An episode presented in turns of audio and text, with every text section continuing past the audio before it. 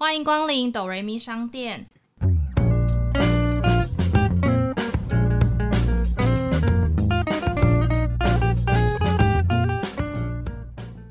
我是板娘多莉，我是小米。听到这里的朋友们，请先帮我们按下订阅加评分五颗星哦，这样才会有更多人听见我们。我们现在也可以小额赞助，只要一杯咖啡就可以当哆瑞咪商店的股东哦。今天的片头好像有点就是稍稍不一样，因为是一日店长。没错，今天呢就是我们邀请了我们的朋友婷婷。Hello，大家好，我是婷婷，我是板娘多莉的室友。对，今天邀请婷婷呢，是因为婷婷的职业呢是 HR，就是人资，所以我们今天呢想要来帮大家解惑一下人资的工作内容。其实会想邀请人资朋友来，也是因为我们大家都很好奇，就是人资的工作内容啊，好像其实不只是招募真人而已。那我们先请婷婷简单介绍一下她当人资的工作经历。我现在目前是在电商产业担任 HR，负责的是教育训练这一块。我先前一份工作呢是在内湖的科技业做人资，但是我那时候做的是人资的助理，就是所有的方选大概都会了解一点。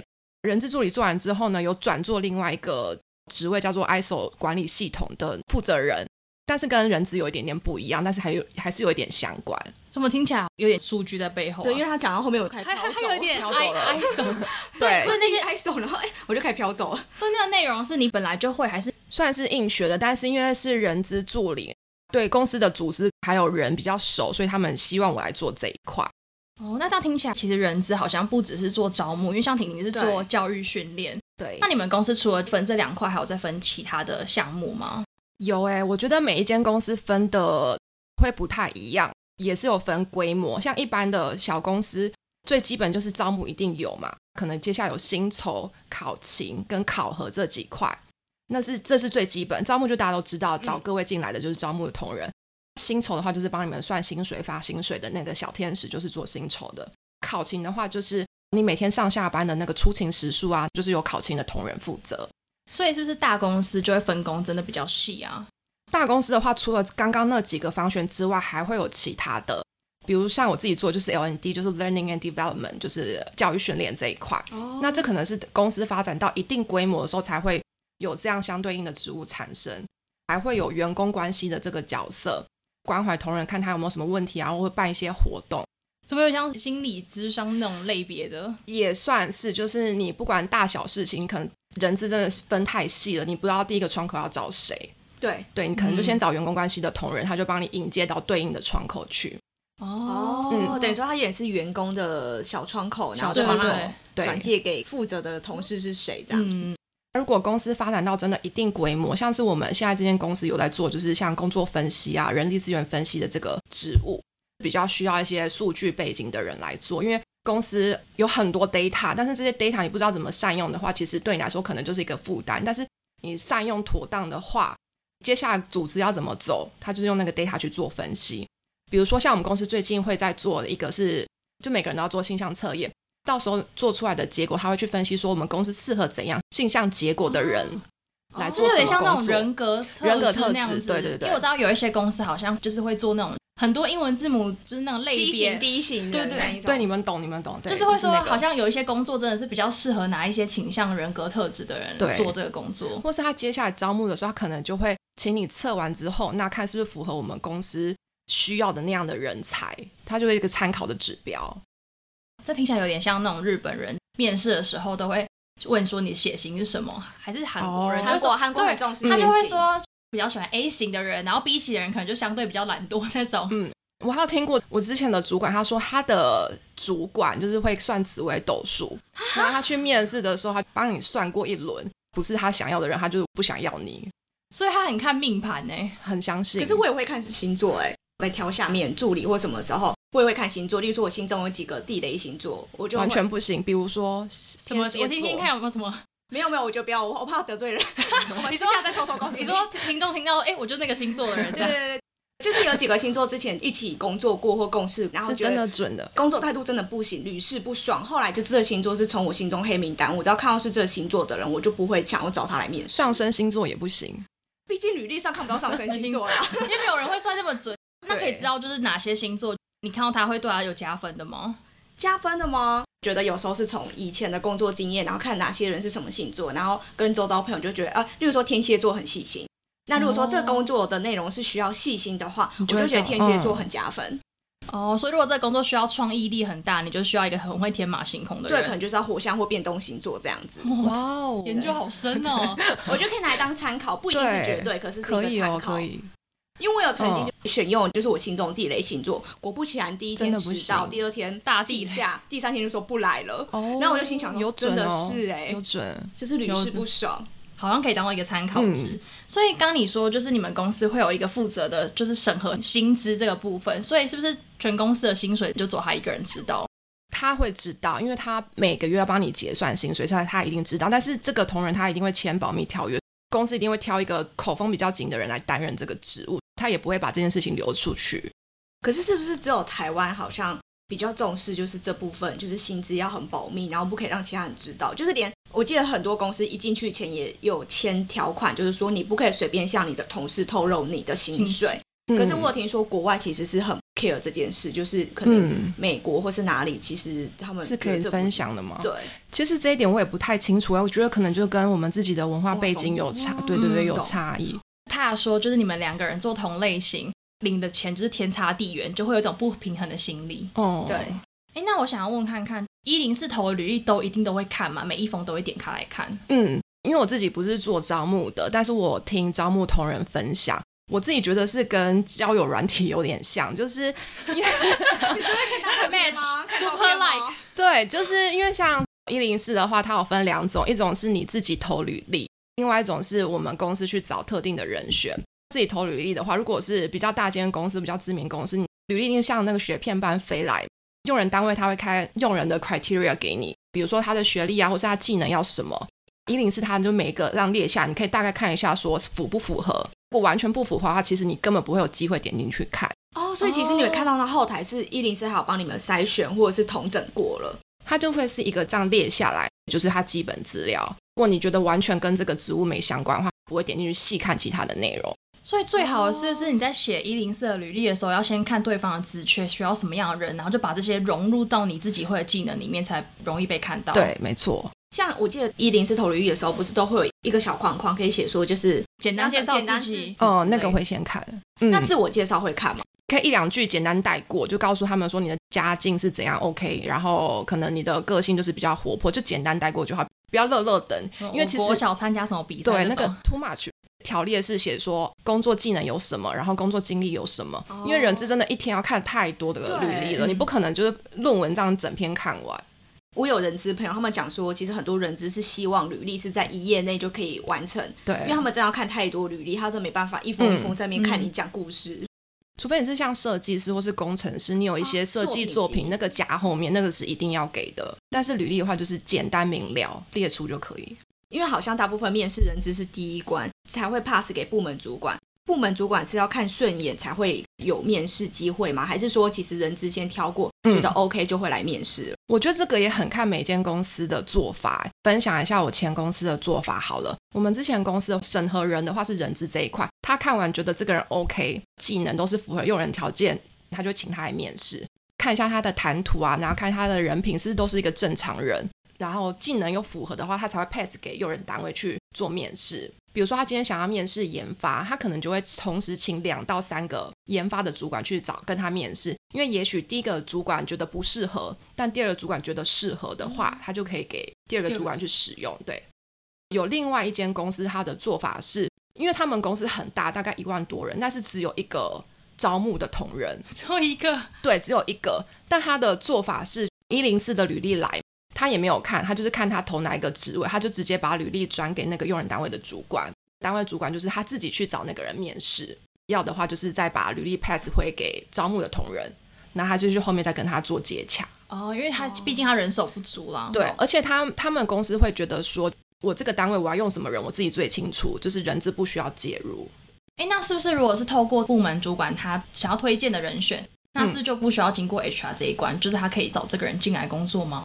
哎，也不行哎，就是如果是内推的话，一样是履历要推荐到 HR 那边去，再由 HR 去邀请面试者来面试。所以其实内推 HR 还是会先看过，对不对？对，还是会先看过。哦，嗯，HR 在面试的时候，会哪些点是你们比较会在意？还是你们都会先跟对方闲聊一段？因为我曾经去面试，就会先闲聊说，哎，那你从哪里来啊？你家住多远？那你一般来公司上班会不会花很久的时间？嗯，就在想说，他是不是其实有点怕，说我可能来这里很远，可能上班会很常迟到。会问你这个问题的，应该不是跟你面试的 HR 吧？应该是之前一个会跟你核对履历的人。对对对对对，我会比较把它定义在接待面试的人员，就是会先让你放轻松，然后一方面也想知道说你到底住哪边。如果住很远的话，可能会降低你录取的意愿。也许你当下答应说 OK，我想要这份工作，但你进来没多久就会说哦不行，我家真的太遥远了。哦，就有可能这是变成是我到时候拒绝你们公司的其中一个理由。会好像常常 HR 都会特别问这个问题，会问这个问题。这是不是因为过往经历真的很多人住很远，然后就撑不久？对，尤其是一些比如说像技术员的那一种，因为他薪水领的不是很高，那如果他家又很远的话，就是通勤啊一个多小时。那个很容易，就是一两个月之后他就不来上班了。哦，但是如果是比较像什么业务啊，或是比较研发、比较那种高阶的职位，是有可能一个多小时的通勤时间，但是他还是愿意持续来上班的，因为他可能薪水比较高，比较高。对，他就是只能在那一区找到那样的工作。那你们有什么就是曾经面试过比较有趣的经验吗？那个还蛮扯的，就是那个人他是涉嫌性侵犯。这不会说在履历上，是不是？他 他们没有写。你说他的过往经历，我涉嫌性侵。那你们怎么知道的？那个招募同仁他非常的敏感，他是一个外国人，那他履历上面有发现他的名字跟他的毕业证书的名字有点对不上。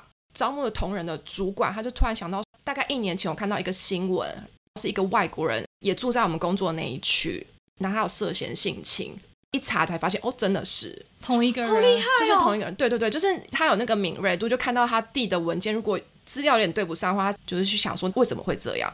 但是你也不可能当下跟他说，哦，不好意思，因为你是涉嫌性侵，所以我们不能录用你。就是该跑的面试流程还是得跑完。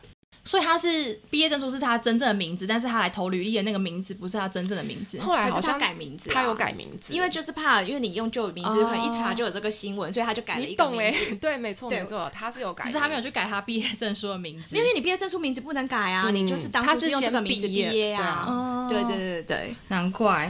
因为我好奇，我想问，因为例如说以我自己面试的经验很长，不管到哪都会遇到几个问题，想知道说这些问题问的背后是真的有参考价值。好，你说说看。除了简单自我介绍以外，说说自己的优点或缺点，嗯，然后或者是说哦，前一份公司印象深刻或最困难的事。我觉得主要只是想看你的谈吐，哎，跟你的那个抗压性足不足够。因为其实人资他也没有真的要测你的专业性是什么，他只是想看你说能不能正常跟他对答。所以专业性其实还是留给部门主管，还是部门主管去面试。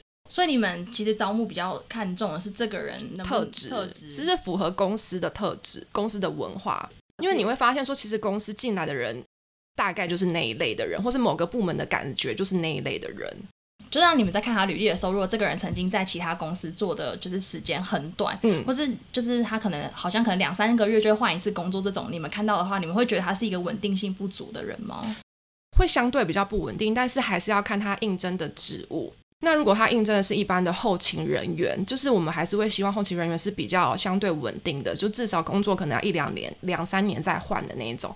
那如果是两三个月就换的话，就会想说，我把你聘请进来，然后东西都好不容易交接完，然后你一下就走，其实对公司的损失很大。如果他应征的是比如说工程师，那他有非常特殊的技能，对这个技能就只有几个人会，就只有他会。那这种话，我们就还是录取他，就是还是以他工作经验为主。对，哎，可是其实是不是邀请人家来面试，至少 HR 应该都要在吧？你说一开始接待的时候吗？对，就是一般公司是 HR 会先接待，HR 面试完之后再给主管。可是像我刚才讲，就是另外一间公司就完全由用人单位他们自己去处理。对，因为我有遇过，就是 HR 完全没有出来接嘛。没有，他是先跟我约好了，然后一直到面试的前一天，他突然打给我说：“哦，我那天休假哦，所以你那天会直接跟部门主管面试。”然后他就直接问我说：“薪资福利的部分，我想先问你有没有什么问题，你可以先在电话上问我。”但其实你也还没开始面试，你也突然一时之间你要讲问什么，很随性哎。因为有时候薪资问题，你也会在面试过程中听主管讲，然后知道这工作内容，你可能会会再调整一下你想要开的金额或是什么的。嗯，对。然后所以那次我就有点错，想说我第一次遇到就是被晾在那边这样，然后等着部门主管来面试。那他跟你面试，就是请来面试之前，他有做 phone interview 吗？也没有哎、就他也直接敢他也没有问我很多问题，他就对就直接讲，然后就说好，那我先大概给你讲一下，嗯我们公司的话就是一年的话，年终大概固定是几个月，然后薪水怎么样，然后升迁怎么样，嗯他就直接噼里啪啦开始讲了，直接谈条件，然后也不在意说你到底技能跟你的过往经历是正确的。对，然后再就是等明天我去跟部门主管面试，然后我就会有一点错愕，那你后来那一间有录取吗？有想要去吗？有录取，但我就没有没有很想就是去 连人资都累累的。不是因为部门主管更累。可以分享一下，因为我觉得这应该算就是我面试这么多经验中算数一数二觉得很瞎的。嗯反正他去之后，因为 HR 不在，他有先说要准备题目，会跟就是因为我是做 EC，会跟 EC 相关的题目，然后就把我带到一个也不像会议室，很像是某个主管办公室那种感觉。坐在那边，他就给我一台电脑，然后上面就有一个 Word，然后几个问题，然后就开始打。假设有个品牌要上市，那你要怎么安排线上的，例如说上市规划，嗯例如说几个平台这样。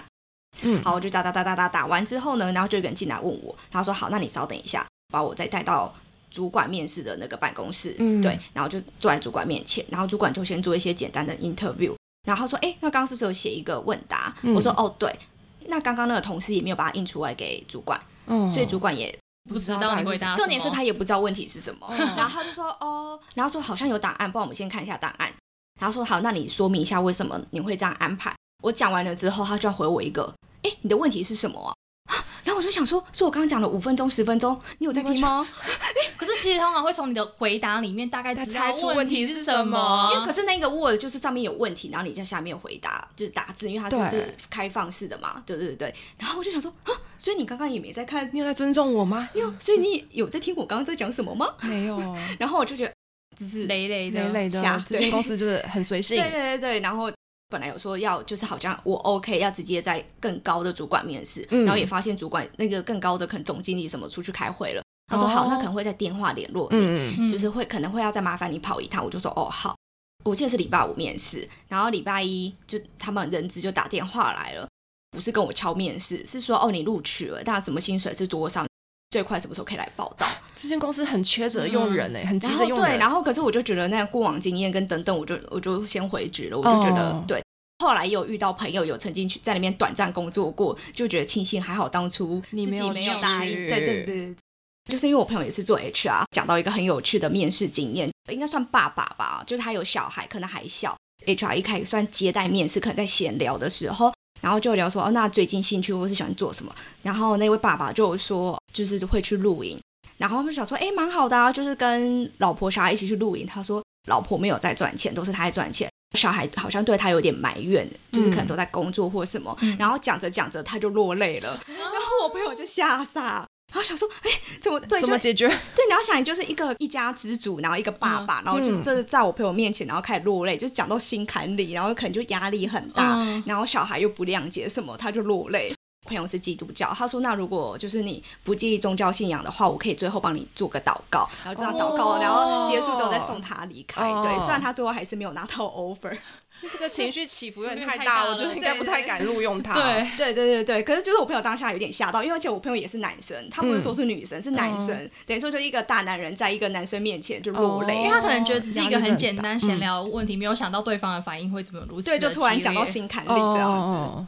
哦但我有听说，就是那种来面试，待了二十出头岁，可能第一份工作或第二份工作，那都会有那种妈妈跟着来的，你说妈妈那是其实真的不行，就你们看到妈妈出现，其就实是觉得太妈宝，但是不会真的请妈妈一起进去面试啦。但妈妈会在外面等，就是很像是大学生要去什么面试词，就是那种推推甄甄之类那对这种这种也也尽量不要啦，因为觉得说你就是自己你要来工作的人，以后难道是你爸妈就是每天跟你来上班吗？就是送你来上班。对啊，或陪你除非你去面试是一间你真的不知道它怎样的一间小哦公司、那种会害怕。如果他真的是要去面试什么经纪公司，那就可以啦，因为有可能就是还是要人陪对他可能被诈骗之类对的。对啦，还是要小心。嗯就是面试当下，我觉得我们去面试还是要保护自己，因为有时候嗯挂羊头卖狗肉。之前网络上有一间公司也很有名，他就是做卖很像是按摩店的，嗯可是他是找内勤，就是帮忙嗯可能做客服或者是业务推销，然后可卖他们按摩周边。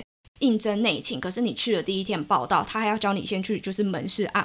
都先问过一轮有没有男朋友，然后都很多那种很像黑道的兄弟，然后带着你们去吃饭或干嘛的。真假的好可怕哦？对，就是这种清一色这种的。然后你想也知道，怎么可能真的是对做内勤的做内勤。对，所以就是自己要多小心，要聪明一点。嗯对，因为像我们去面试完的时候，其实大家都会蛮紧张，就是到底嗯什么时候可以接到，就比如说可以下一次面试啊，或是说自己有没有过。那你们会建议面试完可能过一两周，然后还没有接到回复，再打电话去问你们吗？通常你面试完的时候，那个人资会告诉你，大概两周之内或是三周之内会有回复。那如果你真的等了两周到三周，真的是还没有收到回复的话，就是你可以打电话，礼貌性打电话，或是发个信件问一下。但是如果他跟你说两周，然后你一周自己就忍不住打电话去问的话，我我们是会觉得有点小困扰啦，因为每天要处理的履历真的很多，每间公司都有自己履历跑的流程，他在签合流程当中，但是还没签完。那我们也不可能跟你说哦，确定一定会用你，或是不会用你。对，所以你现在打电话来的话，是收不到任何正面的回复。是不是其实是到最后都确定会用它，但你们嗯流程没有签合完，你们不敢随便对，因方为会一关一关签嘛，可能用人单位主管，然后副总拿到老板那边。如果老板今天不想用他的话，就是前面就完全就不不不就不算数了。其实这样比较好欸，因为我之前嗯就有听过朋友类似的故事。面试完，然后好像对方也有电话，HR 直接跟他说会用，因为内部签合的关系，可能要再请他稍等，就是通知那个报道时间。嗯，然后过了一个礼拜都没有回音，那个人又在打电话去问说，哎，那所以是什么时候报道？然后说哦还在签合，后来拖了很久签合，最后没过，因为那时候后来就疫情，人资冻结，工作机会就没了。我有听过傻傻的等，类似的然后后来就没工作。对，你要想人家搞不好还就是回绝掉了其他的的 offer 机会哦 offer，对啊，因为但疫情蛮严重的时候，好像蛮多公司会有这样的问题的，对就是可能突然人事冻结，然后也嗯有可能需要裁员。那我突然想到一题，一零四上面挂的职缺，有的是不是不是真的认真很急着要找？对，因为其实他一间公司可能上面挂二三十个职缺，但是公司会跟招募说，就是你的 priority 是哪几个，你就先帮我找这个这几个急着用，那其他就可能常住在那边。但他他是备用的心态吗？他是真的有在找人，但是你可能黑抗今天就是缺十个，但是你不可能百分之百十个都是在一个月之内找到，你就是陆陆续续去把它补齐。所以公司可能一百个黑抗，但是 always 只有八十个人，就那二十个就是慢慢补，他可补可不补。哦，对，但是如果是急缺那几个，他们就会比较积极的去面试那几个职缺，哦，就是一零四上面会有一个那个红色的一个标签、还是什么，会有一个、哦。一个标记，那个然后或是它对。会放在比较就是置顶的位置。对，而且像那种比较急缺的，通常内部也会有内部推荐的流程，发信告诉你说，哦，这几个是急缺，但内推奖金提高比较多一点。那如果有认识就是适合的人，就请他们 pass 到招募那边去。哦，嗯。哎、可是我想到你刚刚问，就是面试完那个时间啊，因为我之前也遇过一次面试，就是对方非常的急，那时候我还没离职，所以他也会讲说有没有机会再早一点，还是你还剩几天休假，没有办法再早一点。面试到最后一关，又突然出了一个作业，那个主管也感觉很急，他就说不想拖太久，嗯就是希望我两天内就可以把它交出来，然后就可以决定要不要。嗯可两天后就没有，下文是不是？对，就没有交出去之后没有下文，就没有下文，然后我就打电话询问，因为他们也没有说等多久，不希望拖太久，所以就希望我两天内交就可以赶快决定。嗯，然后后来就打电话去，然后 HR 就说，哦，因为刚好这几天又有一些履历进来，所以他们又有在看，哦然后就有点疑惑，想说，哎，不是很急，结果那个工作室一直到大概放一两个月，都在还在一零四上看得看得到他的就是他还是没有找这个人。嗯感觉。嗯，我觉得有可能是好几阶的主管嘛，那可能第一阶的主管想要你在做作业，嗯就是他觉得看完之后 OK，然后再 pass 给下一关，但下一关主管可能觉得就是不是我不是我们想要找的人，他就会 pending 放在那边，哦，就说可能再看看有没有其他更好的机会，对他可能就没有真的那么急。因为有时候缺人是其他人要就是 loading 很那个工作，然后 loading 很重，对可是对上面来说其实没就是有中阶主，管会很急着想要把人补齐，但高阶主管他觉得还好。因为反正就是中间主管就是给我会加班对对对，没有对做完。哎，那可以就是针对，例如说履历或面试啊，给予一些找工作的人一些提点或提醒。我觉得就是大方向啦，就是你要先知道你找那个工作他需要的条件，确定之后，你再去改你的履历。履历内容也不要写的太繁琐，尽量以条列式的把它列清楚，你做过什么，你的专业能力是什么，你的作品集有什么，就夹在后面给他。比如说一间公司里面我觉得 A 工作好像可以，B 工作他也可以，是真的可以投两份履历的。它是可以投两份，就是你投履历的时候，人资他也会去看说你是不是适合另外一份工作，如果是的话，他也会把你转介给那个职位的主管，机会多了一点点，对他机会比较多的啊、那我想问，跨产业或跨行业，是不是薪水就很难从他现在的薪水往上谈？我觉得不一定啊，还是看每间公司。因为像我自己本人的话，我就是跨产业，那我的薪水其实也没有规定，我还是有往上升。那如果是跨行业，因为因为你可能是从 HR 变还是 HR，整个跨行业的话，会不会就会？首先就是你跨行业，你是不是有那个能力可以去胜任那个工作？你有那个能力的话，他不可能把你薪水降到哪边去。比如说你原本是业务，然后你要转去做研发，那你要从零开始做起。招募他可能觉得很奇怪，不太敢用你了。还有可能不会找你来面试，而且你工作经历已经那么长了，为什么你要做那么 junior 的工作？那可能会留不住你。所以其实是不是他如果真的想要换产业，其实应该要在蛮早期就开始，对，或是他自己想办法补充他另外一份工作的技能，就是用自己私底下的时间去补充。因为其实 HR 在看履历，还是会希望看到他有相关的工作经历，才会找他来面试，对不对？对，没错。好吧，那我想问，就是那如果你们有碰到劳资纠纷，是 HR 来负责解决的吗？哦，劳资纠纷是由 HR 这边负责解决，没错。目前来说的话，我们是公司没有遇到什么劳资纠纷，还是因为你们可能公司如果有公司有法务的话，是会交给法务去处理嘛？因为有些劳资纠纷比较严重的话，好像会上法院。因为我听过我朋友是上法院的。哇，那你可以分享一下你们朋友发生什么 状况吗？上法院感觉已经蛮严重了，都会先调解，调解。公司因为疫情的关系，可能要先裁员一些人，对，然后可能他在公司主管去跟他底下的人说，哦，那我可能就是不能用你了之类，然后可能员工就是因为这样就变成是你被非自愿离职嘛，那你是不是可以领到那种非自愿离职书？你可以去申请补助这样子。那个员工也比较嘴硬，他就会说，哦好，没关系啊，反正我本来就想离职，本来想去做什么其他的工作。然后因为那个主管可能站在公司的立场就会觉得，哎，好啊，其实你本来就不想做份工作，那我就不需要付你资遣费。帮公司省钱，所以就变成是他本来要直接 fire 他，变成是哎，就变好像那个员工自己要离。可是那个员工就会觉得说，可是是你先对我开这个口的，就是你先想要把我 fire 掉，你怎么可以突然变卦是我自己想要离职的？对，就是他们就是因为这样子的关系，没有拿到非自愿离职书，调解不成，嗯，然后所以就上了法院。哦，他说因为那个公司因为没有特别的请法务，那因为那个员工就是自己有请那种律师。可能他家人本来就是有律师，所以他们上法院的时候，公司功课做很不足，因为他就觉得哦，我们公司一定不会输，连那种很最基本的去辩答那些资料都没有准备，所以上法院的时候就超尴尬。法官就会说，我觉得你这样不行，你们什么都没有准备就来打官司，对你，我觉得你我们这一庭就是无效，我们直接下一庭再见这样子。哦，那我觉得这个人质那边处理的也不是很好哎，也不可能被解雇的人他自己说什么你就顺着他话走，因为他当下就是。解聘这一块没有处理的很好，才延伸后面的问题。哎，那就刚刚的那个问题，我想问：假设公司对你开出被资遣，你又随口讲了，哦，好吧，反正我原本也就打算要离职。那这样的话，到底还构不构成非自愿离职？一般来说，还是要让他非自愿离职。哎，因为你原本就是已经先开口说你是要让他，所以应该是还看在谁开口，对不对？没有明确的定义啦。有规模的公司的话，不可能他讲了什么，我就是顺着他话讲。你就是非自愿离职的那个程序，还是得跑完。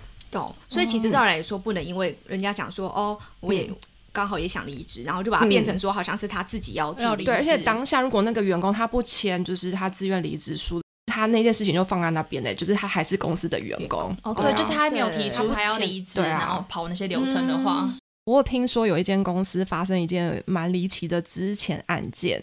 缘由是那个员工他就是上班的时候比较不认真，他该做的事情没有做完，主管最后受不了，就请 HR 去就是之前他之前的过程就会先跟他说，因为你工作的效率没有那么好，那主管交办事项你没有做完，所以我们必须要解雇。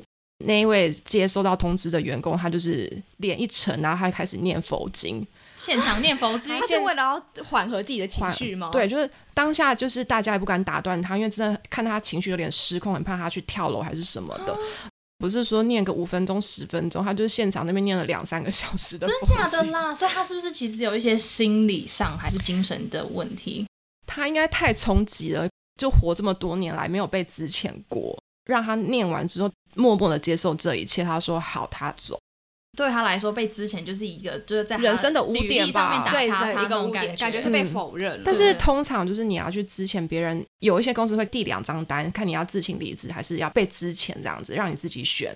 因为如果他选之前的话，离职证明原因会写被之前，对，就是对他未来找工作会比较麻烦一点。所以有些就可以领一笔钱啊。对啊，所以看他怎么选。如果他自行离职的话。他上面就会写是自请离职这样，可是他就没有资遣钱费，他就没有资遣费。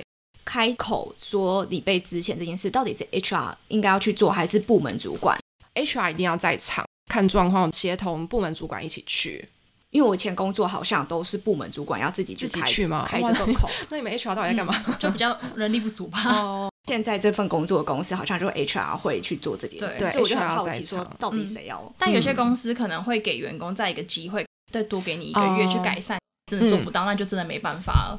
哎、那我想问一下，你 HR 主要工作内容是在教育训练这一块嘛？。对，那教育训练大概都会训练，例如说是专业技术吗？还是说比较其实不是很多公司都会很认真做教育训练这一块，公司规模到一定程度的时候才会比较在意。我以前公司的人数大概一千出头人，他主要训练的就是一些法令法规要求的，或是一些劳基法规定，或是一些专业技能，比如说工程师他们上什么程式语言啊，然后或是一些硬体的那些学习，那个就是一定要上。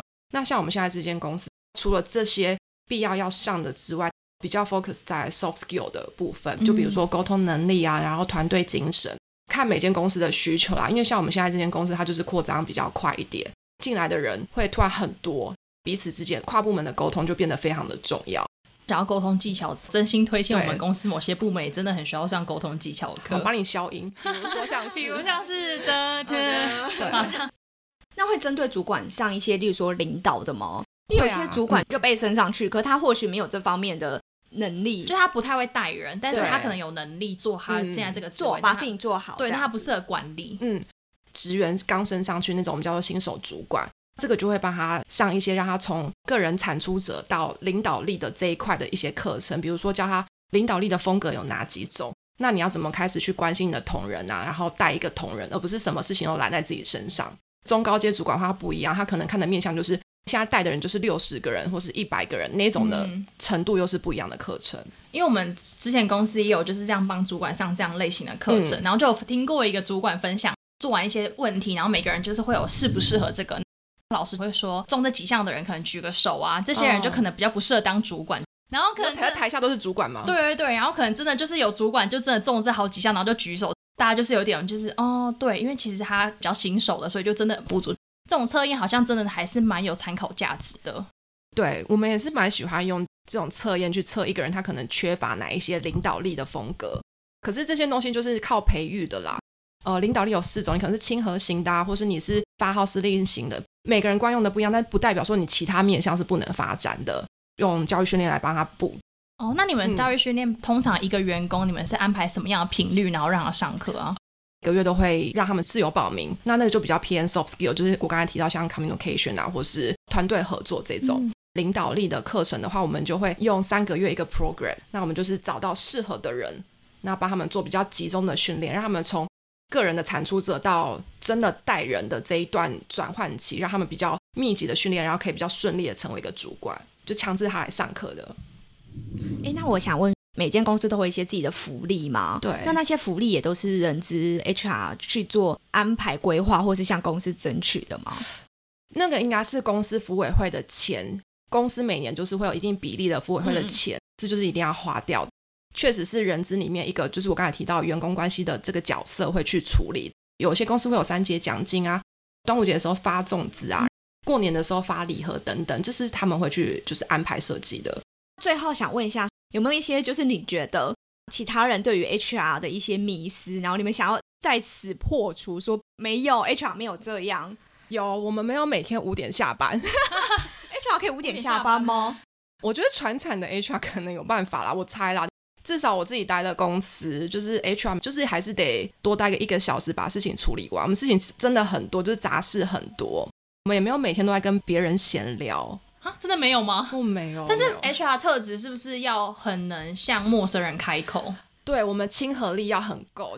嗯我觉得我的同事每个都在假笑、欸，就是不管接到多荒唐的电话，他都是可以笑着把电话讲完，然后再挂掉，再开始跟隔壁的同事抱怨。那怎么觉得好像有种可以做客服客服的感觉？客服都很有耐心。我们也算是客服啊，我只是我们服务的员工是公司内部的同仁。哦，因为有一种就是 HR 跟每个同事都要很好，很好像好像很不错那种感觉。要记得大概谁是什么部门的，然后这个敏锐度一定要有，还有谁是主管，什么部门的主管，这你一定要记得。但我必须讲，真的 HR 并没有在准时下班。因为像我们公司的 HR，他们也都是加班很晚哎，但有可能真的就是 HR 的人力不足，然后我们公司有这么多品牌，嗯然后还有外面的柜姐，然后跟内勤同仁要管，他们也都是常常就是我们下班了，还在继续做事。对，靠办公室还是亮着灯，嗯，对，灯火通明。而且我觉得 HR 就是有点像是公司的楷模吧，就是你不可能做事没有效率，或是松松散散的上班，至少八个小时、十个小时，你要卯足全力把事情都做完。那不然其他单位会说啊，你们 HR 都这样子，为什么我们不可以？哦可以可以上班时间去喝个咖啡，就不太可能发生。嗯因为像 HR 都会说，哦，我们其实没有加班费哦，希望你们可以就是准时把事情做完，然后准时下班。所以，我们公司的 HR 其实他有时候加班是带回家做，因为他也不能让人家觉得说你这样跟人家讲，然后自己 HR 一直在拼命加班这样。哦，对了，就是你好好的在上班时间把事情处理完，能处理完就处理完。然后还有另外一个就是，我觉得我们 HR 的上班时间会比较早一点，因为不想让同仁可能来上班的时候找不到人可以问问题，哦，对所以我们下班的时间会早一点点，我觉得是合理的，因为毕竟我们比较早来上班。哦，可是应该也是看每间公司，对不对？毕竟 HR 自己都迟到，然后就觉得，那我也就可以迟到。到底要问谁问题？不好意思，那公司门打不开，那就 HR 没人在。你觉得这份工作有什么就是比较辛苦的地方吗？我觉得沟通这一块很重要，而且像 HR，我们比较多机会对到都是比较高阶的主管，沟通的地方比较小心。然后另外一个比较辛苦的地方的话，就是像对内沟通，公司如果有新的政策啊，或是新的公告，一定是由 HR 这边发出嘛。嗯那我们要怎么确保说这些政策跟公告是所有人都可以接受到，而且可以接受？前一阵子在处理的一个就是公司的价值观，我们的文化要怎么让所有的员工都可以把它内化成他平常工作一个态度。嗯对，所以我们不可能就是发一封信就说。大家好，我们现在要 announce 我们的价值观就是哒哒哒哒哒，不可能，你不可能这样发出去，你一定就是先发出去之后，那你要设计很多活动，别人会有一些 feedback，就说这个我们没办法配合什么，呃，要很细心的去跟他沟通，要去处理他的需求。就有点像在培养整个公司的一个凝聚力。对对，就是你要面面俱到啦，你不可能说我就是哦，我都已经发出去了，就是你爱听不听是你的问题，就是我们不太可能这样子。那你们会有什么 team building 啊，比较凝聚大家一些活动吗？就是我觉得很多公司应该都会有办家庭日，像我们现在这间公司是，我觉得做的很多很足。我们每个月都会有一个一天下午会办一一些活动，比如说请折气球的人进来发气球，就是准备零食给大家好像在吃。庆生哦，内容是你们要去想的吗？我们人事单位有一个是在做 event，就是他会办哦这些活动，那他会去规划说每个月他要做什么。那有的时候会是配合那个月的主题，比如说母亲节，他就可能办跟母亲节相关的活动，或是之前刚过的是儿童节，那我们就会邀请很多家长带他们的小孩一起来公司参观，这样。感觉蛮有趣的哎。我觉得这真的就是看公司，对因为有些公司就真的这完全块做的很足。在 HR 部分，不管福利、薪资，还是说像刚刚讲 team building 凝聚力，嗯然后教育训练都做得很足够。公司的方针政策，嗯或者是 HR 的人力有限，所以其实就没有这么多嗯这些东西。对我觉得就看公司想把钱花在哪边，钱是固定的，它可以直接发到你的薪水去，让你每个月领薪水的时候觉得哦，好吧，我这个月领这么多，就是嗯我就继续做下去，或是他可以放一笔钱在公司凝聚力上面，就是办一些活动这样。